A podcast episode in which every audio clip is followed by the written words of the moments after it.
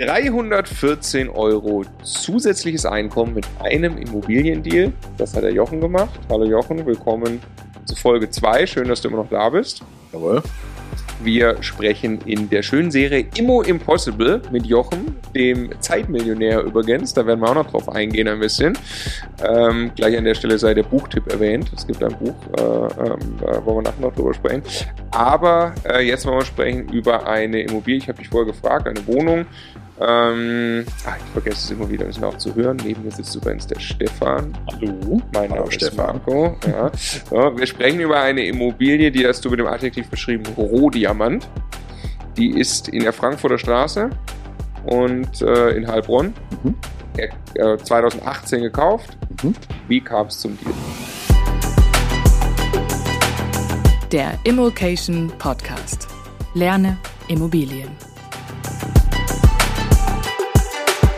Ja, also 2018 war eine Zeit, wo der Markt sehr heiß war und es eigentlich keine gute Objekte mehr gab oder sehr, sehr wenige. Und äh, das Objekt wurde von einem Makler angeboten, mit dem ich immer mal wieder sozusagen nicht zu Potte gekommen bin.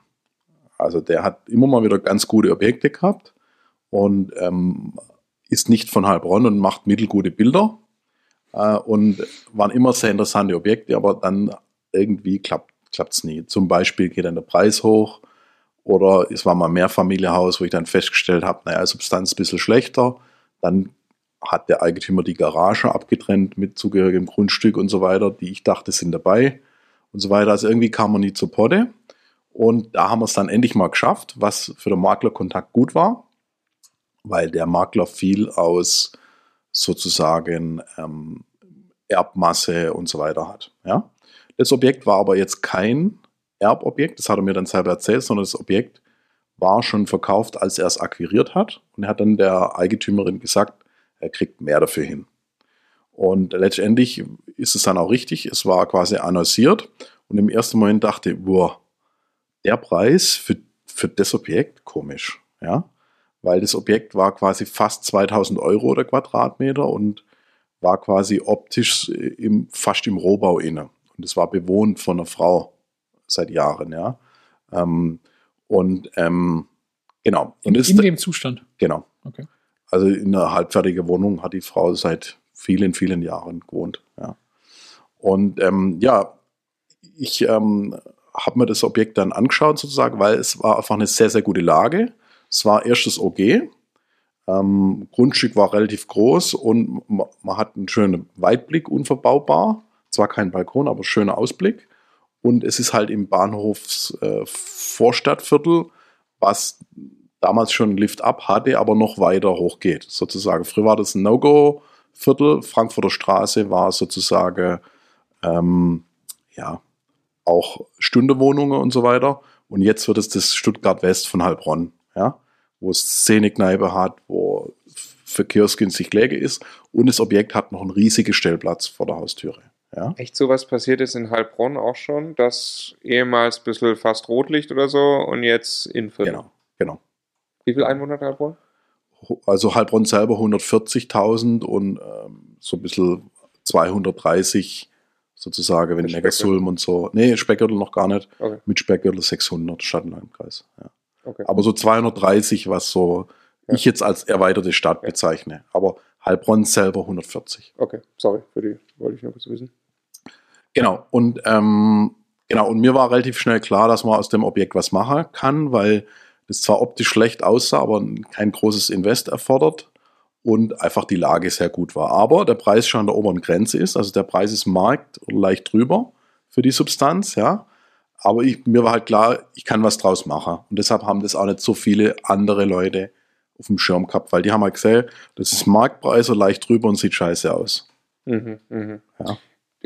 Ich äh, würde noch gerne eine Frage zu dem Makler zurückstellen, weil die Situation kennt wahrscheinlich der ein oder andere, der anfängt, sich in einen Markt einzugraben oder da schon tiefer drin ist, der immer wieder Kontakt hat mit Maklern. Irgendwann werden es ja dieselben Makler. Irgendwann merkt man, Genau. äh, wer, da, äh, wer da aktiv ist. Und irgendwann ist das doch auch so ein bisschen unangenehm, dass man ein ums andere Objekt dann irgendwie anfordert, aber doch absagt und man Ja. denkt sich, verbrenne ich mir nicht den Makler. Ja. Hast du das Gefühl gehabt, den hast du dir eigentlich, du hast jetzt auch schon gesagt, es muss mal ein Deal mit dem passieren irgendwie, aber. Das ist eine sehr gute Frage, Marco, weil ähm, die Chance, den zu verbrennen, wäre da gewesen. Weil eigentlich hat er mich immer wieder schlecht behandelt mhm. und immer so ein bisschen, also ich will jetzt nicht sagen abgezockt, aber das war nicht eine coole Tour eigentlich immer. Ja. Ja, und dann schlechte Rückmeldungen, ein bisschen arrogant und so.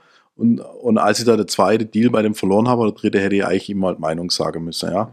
Hab's aber zum Glück nicht gemacht, sonst wäre der Deal, dann hätte er gesagt, oh, der Mullfinger, mhm. der ist mir letztes Mal blöd gekommen und was bringt's dir, wenn du den Deal eh schon verloren hast? Mhm. Äh, und so war das dann so, konnte ich sagen, Mensch, jetzt schaffen wir es endlich mal. Ja. Jetzt will ich es aber auch. Ja. ja. Okay, dann erzähl mal, was war dein, äh, deine, deine Kalkulation oder dein Business Case dahinter? Genau, ähm, also letztendlich war mir klar, dass man es über die Optimierung rausholt, sozusagen, dass man halt mit relativ wenig Investment was Schönes draus machen kann. Man hat aber dann eine Immobilie zum Markt, die man quasi pimpen muss mit Möblierung, um einen guten Cashflow rauszukriegen. Also das wäre kein Fix und Flip, aber ich bin ja Buy and Hold. Mir war klar, das ist jetzt Markt, sogar leicht drüber. Ich kann aber einen super Cashflow rausholen, ich muss es halt behalten und es wächst noch rein. Aber es wäre jetzt nichts, wo ich sofort eine stille Reserve habe. Also Objekt, was eigentlich jeder machen kann, zum Markt einkaufen und Potenzial erkennen. Potenzial in diesem Fall in der genau. Vermietung darüber. Beides in der Optik, mhm. in der Lage und sozusagen dann auch in der Vermietung, genau. Genau, weil es monetarisiert sich ja nur darüber, dass du es am Ende höher vermietest, das, genau. was du optisch tust und dass es in einer solchen Lage ist. Ne? Genau, weil es super Lage ist ja. und dann noch Stellplatz. Und die die Leute wollen halt sozusagen ähm, äh, möbliert, möglichst geile Lage und Stellplatz.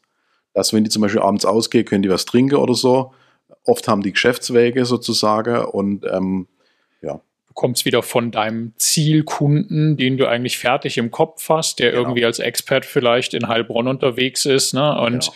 da nicht die riesigen sozialen Vernetzungen schon hat, dann genau gerne zentral sein möchte, kurze genau. Wege und, und genau. Komfort. Ne? Und so ein Objekt kann ich auch, wenn es mal eine Marktauslese gibt, noch vermieten, weil in, in der Hochphase kann ich in Heilbronn auch am Stadtrand ein Objekt möbliert vermieten, wo einen Stellplatz hat und der muss halt abends in die Stadt fahren zum Essen und Parken. Ja. Aber wenn's, wenn der eine Auswahl hat irgendwann, dann zieht er so ein Objekt immer vor. Mhm. Und das habe ich auch vom Preis ein bisschen tiefer angesetzt in der Möblierung. Also das werde ich auch in schwierige Zeiten sehr wahrscheinlich vermietet bekommen. Also dein Konzept ist hier möbliert, komplett durchziehen. Also auch wenn die Zeiten schwieriger werden würden, würdest du es möbliert. Genau, im Worst Case habe ich es aber so kalkuliert, dass es auch so hält.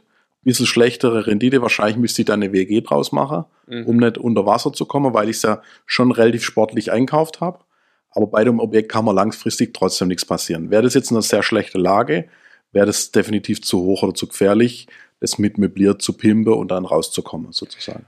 Kurz, äh, was für eine Rendite hätte das zur Marktmiete? So ganz grob, was 5%, bisschen über 5? Ja. So. Also wir haben, wir haben, wir haben auch vorher äh, die Daten so ein bisschen ja. hier aufgeschrieben. Ähm, äh, errechnet sind 6,78 ja. mit der möblierten Vermietung. Mit der Möblierung. Genau. Genau. Und ja, 314 Euro Cashflow, das, ja. das was gut, aber du würdest auf die 5% so, was ja, ja da gehst du nicht bankrott dran quasi. Genau, ne? also ich, wenn, wenn, man ehrlich ist, müsste man sagen hier, also mit WG komme ich wahrscheinlich noch gut raus. Mhm. Wenn WG auch nicht mehr gehen würde und ich würde es als ganz normale Wohnung vermieten, dann wäre ich vielleicht sogar leicht unter fünf. Leicht unter fünf und du, wie, wie ja. finanzierst du vollen Kaufpreis? Ja, also in der Regel finanziere ich so Zinssatz 1,25 und 2% Tilgung. Also hast du gute 3% äh, Rate ja. an die Bank, hast genau. noch ein bisschen Instandhaltung, äh, Verwaltung und so weiter. Also da bleibt dann bei knapp unter 5% legst du am Ende ein bisschen was drauf, möglicherweise. Ja, ne? genau. Entschuldigung, wie viel war der Quadratmeter Kaufpreis? Ähm, Wir gucken mal ganz kurz nach. Das Ergebnis des Nachschauens ist folgendes, du hast mir gerade äh, diktiert äh, eigentlich für 2000 Euro den Quadratmeter gekauft. Jawohl. Mit Renovierung aber 2200 Euro. Jawohl. Grob. Und wir lassen bewusst die Kaufnebenkosten außen vor. Ja. Rechnen davon mit grob 10 Euro den Quadratmeter ja. in Heilbronn. Den Worst Case jetzt mal aus. Also was genau. passiert, wenn du da ohne Möbel willst. Ja. Ohne Möbel, ohne alles, dann bist du gerade ausgerechnet bei einer Mietrendite von 5,4 Prozent.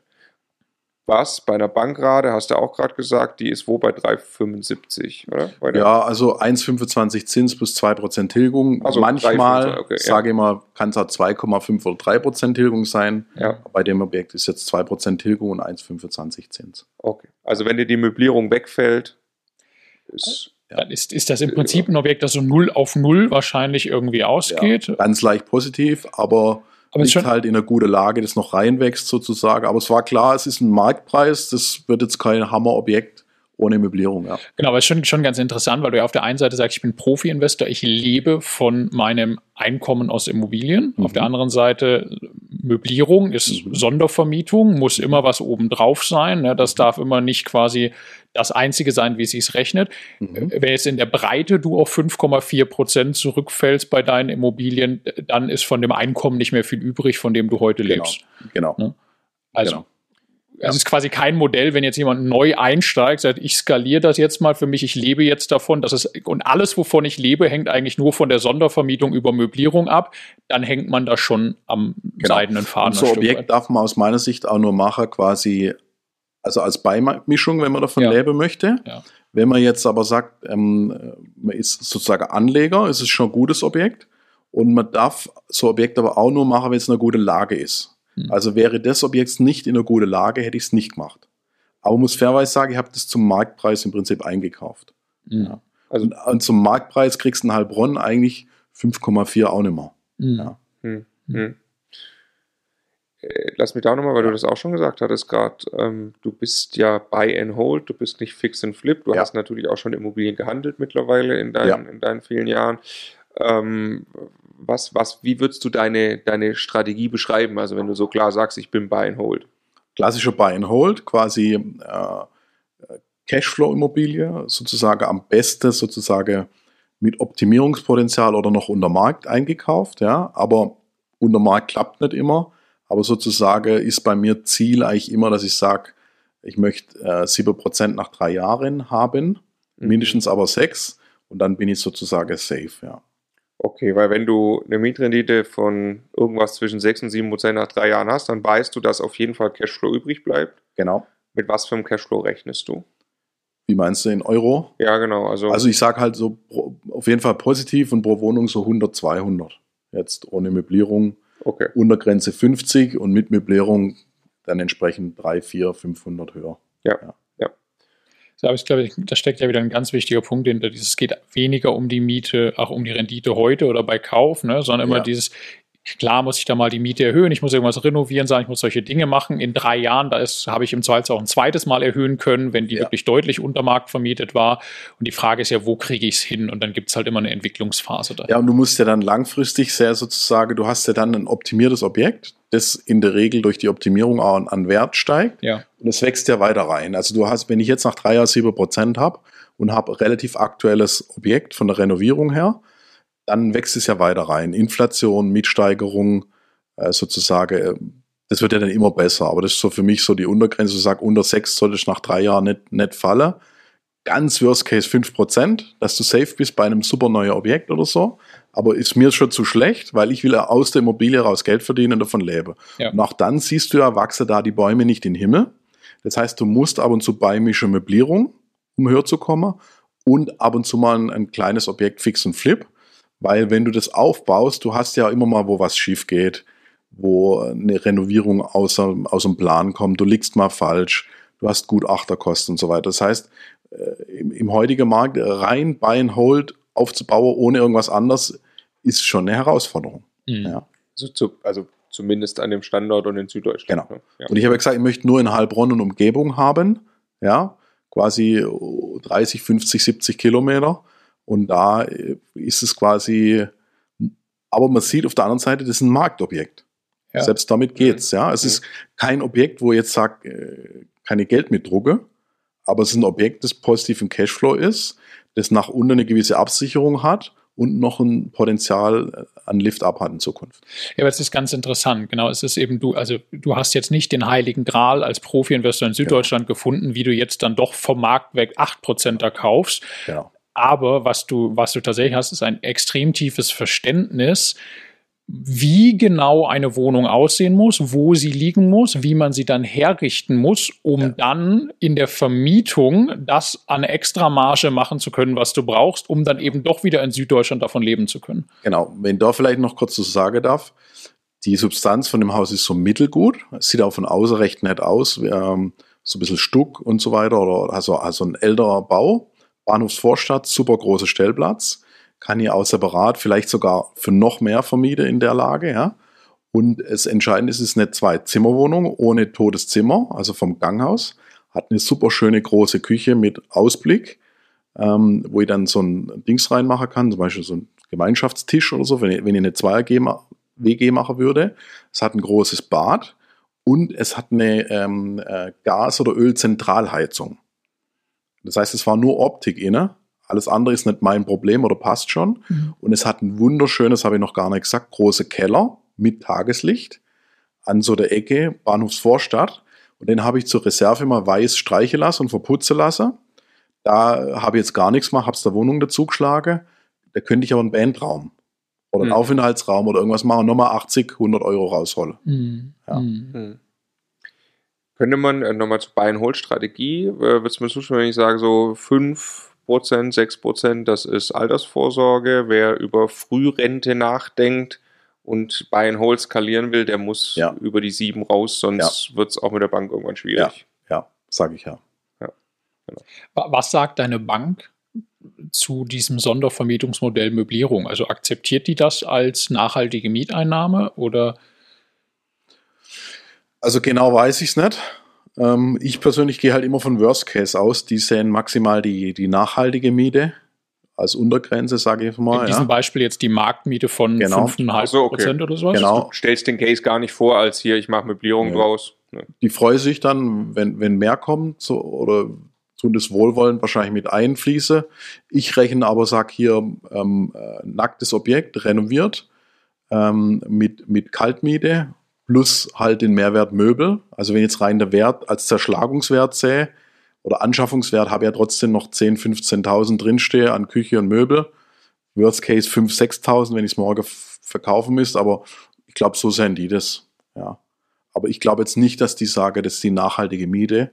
Also für mich ist die, wäre das falsch, ja, so zu sehr. Weil es ja schon, es gibt ja es gibt ja eben achte Annuität zum Beispiel, ja. ne, wo geschaut wird, äh, also wenn du ein gewisses Portfolio ja. hast, ist das in sich trägt sich das, auch ja. wenn man mal am Ende der Zinsbindung einen deutlich höheren, äh, eine deutlich höhere Rate an die Bank zugrunde liegt, ja. was ja jetzt bei einem 5%er, zumindest bei zehn Jahren Zinsbindung, dann irgendwann nicht mehr funktioniert, ne? weil da, also wenn du die zu 100 Prozent finanzierst, zum Markt kaufst und dann einen 5%er hast, das, das funktioniert nicht nach 8% ja. Annuität nach 10 Jahren. Wie, also wie, wie, funktioniert das, dass du bei der Bank immer wieder durch die Tür kommst? Also ich vermute, dass, ähm, dass, dass die vielleicht einen Teil der Miete schon mit anrechnen, aber ähm, weil ich mache ja keine typische Sondervermietung Kurzzeit, ja. Airbnb, wo ich tief ins Gewerbliche komme, sondern ich mache ja klassisches Wohnen, mhm. langfristiges Wohnen, Mindestlaufzeit ein Jahr, Untergrenze sechs Monate und habe halt einen Möblierungszuschlag. Ja. Und wenn du jetzt eine Wohnung hast, sozusagen nackt,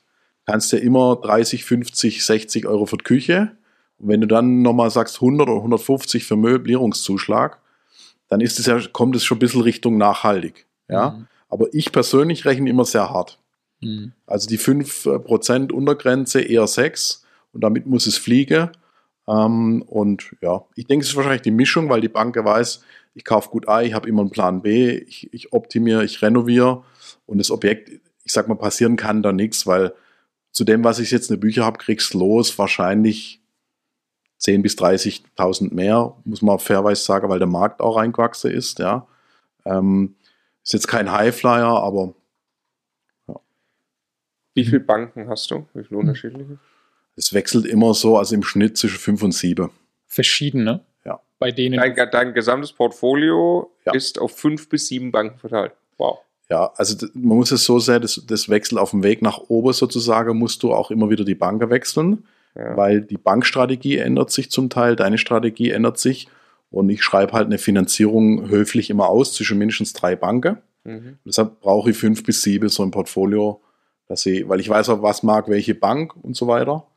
Ja, ja. Ah, und die, okay, und die gehen dann hin, das, okay, die gucken sich dann dein gesamtes Portfolio an. Das Genau. ist über die letzten Jahre gewachsen, das steht im Genau. Wert wahrscheinlich sehr, sehr gut da. Genau, Und deshalb wird die sagen, du bist da gut für, äh, für Finanzierung, genau. obwohl du äh, jetzt nicht unbedingt die achte Annuität bei jedem Objekt bestehen Genau, und hauptsächlich aus Cashflow-Sicht sehen die halt, wenn er jetzt das Objekt, was er kauft, wenn er dann null Miete hätte, kann er es immer noch locker zahlen. Aus den Überschüsse, ja. Also die schauen sich schon die Werte an, aber Ja. die schauen sich vor allem halt auch der Cashflow an. Ja. In dem dann ja deine Vermietungskonzepte sich Genau. schon widerspiegeln. Und die, ist- die finden es natürlich zum Beispiel super, dass ich so viele Wohnungen habe.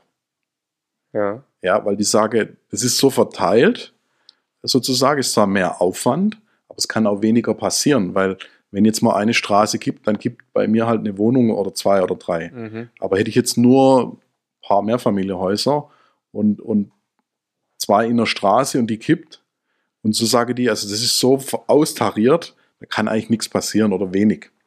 Wurdest du schon mal abgelehnt von der Bank dann? Also wahrscheinlich wurde das nicht irgendwie. Aber mit Sicherheit, ja. Okay, aber was war dann da die Begründung? Nee, das ist uns zu. Meistens habe ich dann abgelehnt, weil mit Konditionen nicht passe. Okay. Also ich So. habe selten, dass die Bank sagt, macht sie gar nichts. Aber die sage dann halt, ja, 30% EK oder Ja, cool. 3% Zins, äh, 3% Tilgung und 2% Zins und, und so. Und das, dann bin ich mit dem Objekt unter Wasser. Also wenn ich Objekt, ich finanziere oder kaufe nie in der Kombination, dass ich negative, vor allem deutlich negative Cashflow hat. Also wenn eine Bank das sieht, sozusagen, ich muss Objekt besparen mit 200 Euro im Monat, dann ist es für mich ein OD. Ja. Das, ich finde das äh, sehr interessant. Also von meinem, von meinem Gefühl her, oder was andersrum gefragt, auf dein gesamtes Portfolio, was würdest du sagen, ist deine Mietrendite? Also wir haben es ja mal ausgerechnet, ähm, da waren wir so bei um die 8, glaube ich. Gell? Ja. ja. Ja. Aufs Das war- Gesamtportfolio. So, das war aber mit Sondervermietung, ne? Mit Sondervermietung, aber quasi all in. Also Ja. komplette Anschaffungskosten. Ja, ja, richtig. und da waren wir so richtig. 8 bis 8,8. Ja, ja. Und es geht jetzt ein bisschen runter, weil ich jetzt halt auch mal einen 5 oder 6 Prozenter kaufe. Ja. Ähm, aber ich auch welche drin habe, die irgendwie 12 habe oder noch mehr. Wir machen äh, so lang rum, der Stefan und ich, an dem Thema, weil das ja äh, uns, die Community, ganz viele Leute beschäftigt. Kann ich, und gerade Süddeutschland ist halt nochmal die extra Herausforderung, weil die Renditen einfach schlechter sind. Das ist natürlich auch, ne, Standorte sind wahrscheinlich ein bisschen zukunftssicherer oder so, wenn man das mal so pauschal behaupten darf. Aber kann ich, indem ich jetzt einfach mich auf den Weg mache zu Immobilien Scout und Co., mir ein Buy-and-Hold-Bestand skalieren, der weit über Altersvorsorge hinausgeht. Also Altersvorsorge funktioniert. Für eine Million Immobilien kaufen, Ja. 5% gar kein Problem, Ja. ist klar, machen die Banken mit. Wenn ich aber 5 Millionen, 10 Millionen Immobilienbestand haben will, wenn ich das richtig, richtig groß skalieren will, äh, da sagt ja die Bank schon Stopp, wenn ich da dauernd nur mit 5% um die Ecke komme. Ne? Das wird einfach nicht funktionieren. Genau. So, und äh, genau, deshalb äh, versuchen wir das gerade zu verstehen.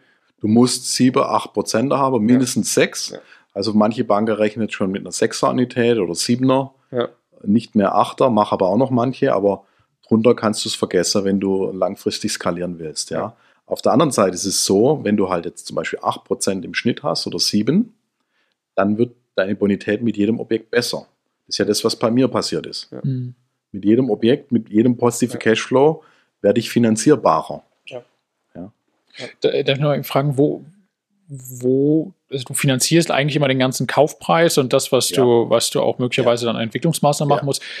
Jetzt Stand heute auf dein gesamtes Portfolio, was hast du für einen für einen Verschuldungsgrad? Weißt du das? Ich, Größenordnung? ich habe es ehrlich gesagt nie genau ausgerechnet, weil ich das gar nicht wissen will. Ja.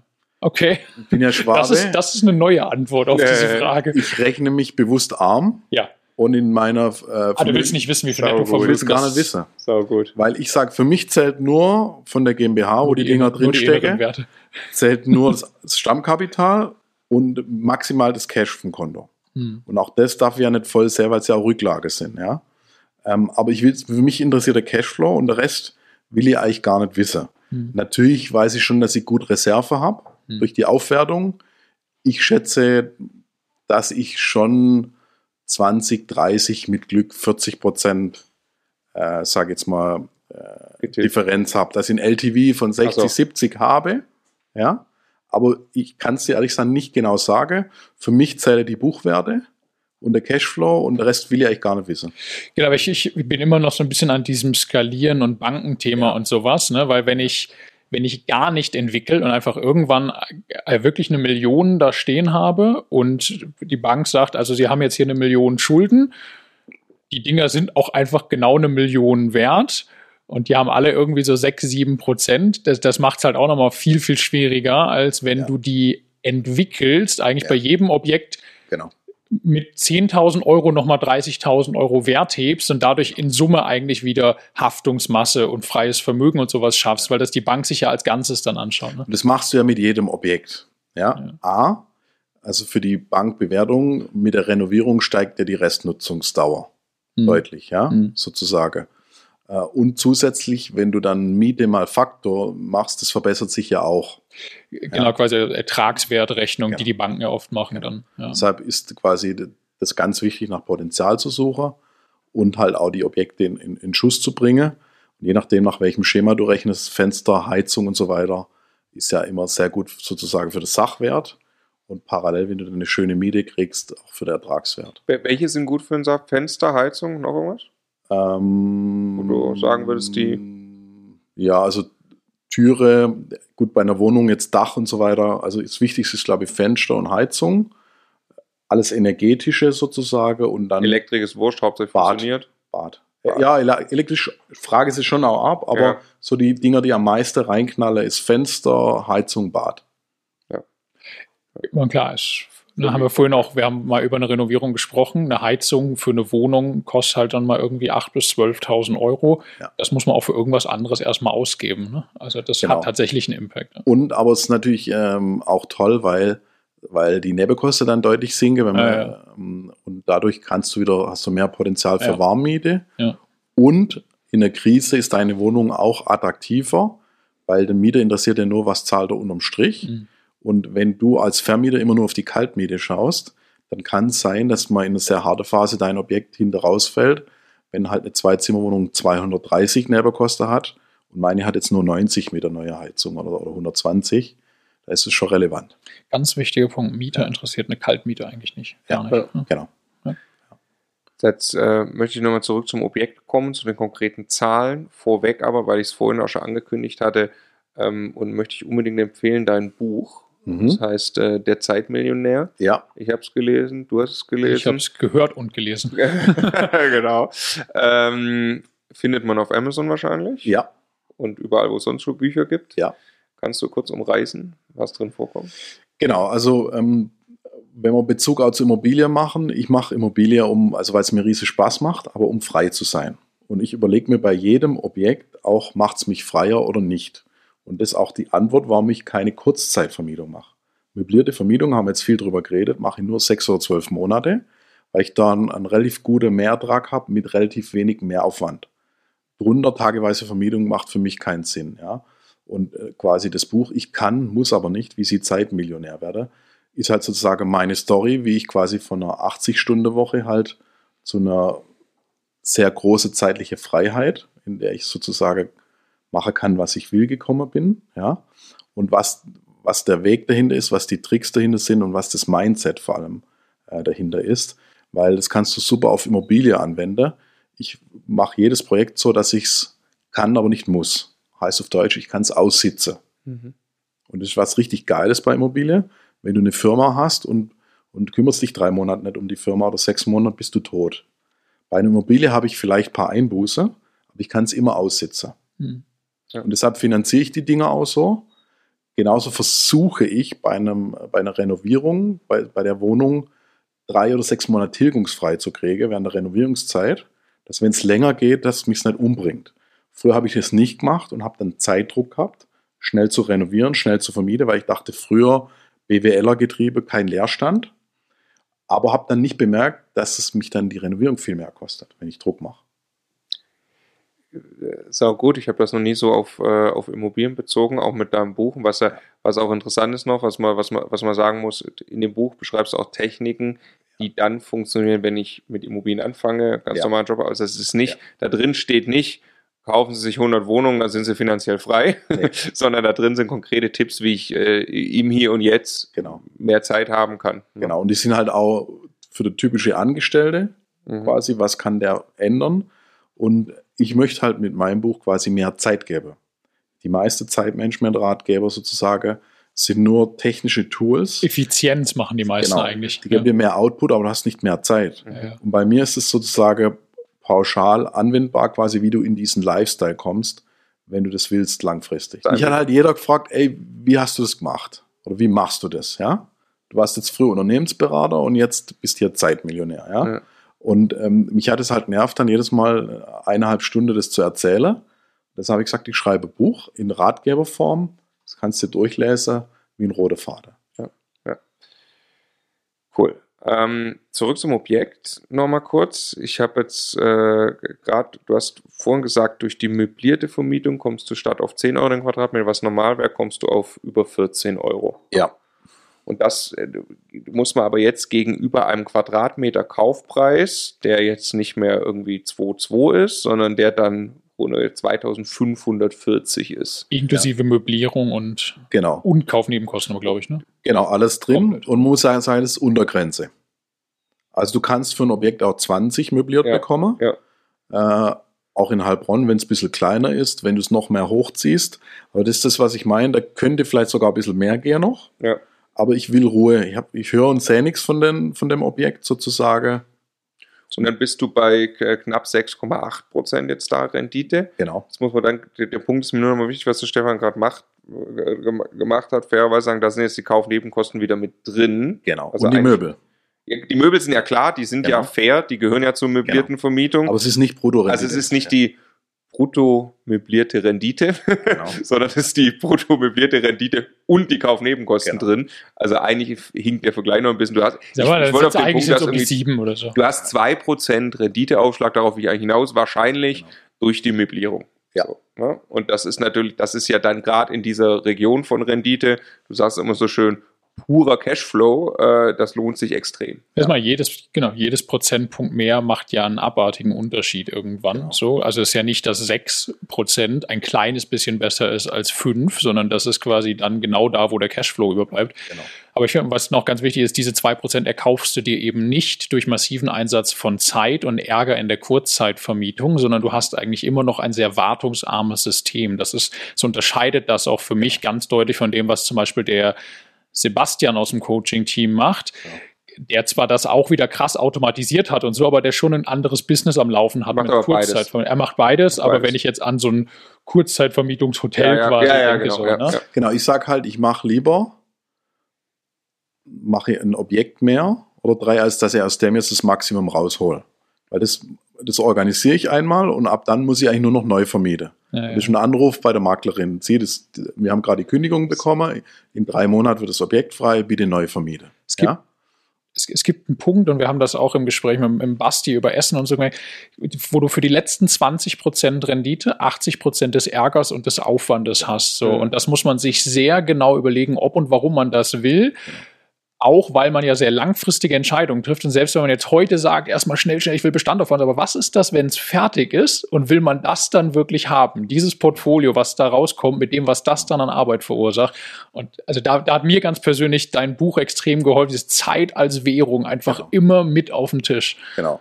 Weil, man- also Richtung Skalierung, du kannst es gut skalieren. Warum mache ich das Ganze? Freiheit, Lebensqualität. Ja, genau. Ich habe da mega Spaß dran. Ähm, wenn ich jetzt Anfänger bin, habe einen kleinen Bestand, bis zehn Einheiten, kann ich am Anfang sowas machen, um meine Rendite extrem zu boosten. Muss aber wissen, hey, das ist einfach Zeit gegen Geld zum Teil, die Übergabe und so weiter. Und irgendwann muss ich switchen. Entweder muss ich dann wieder zurück auf die langfristige möblierte Vermietung oder ich muss jemand einstellen, was auch die Rendite wieder schmälert.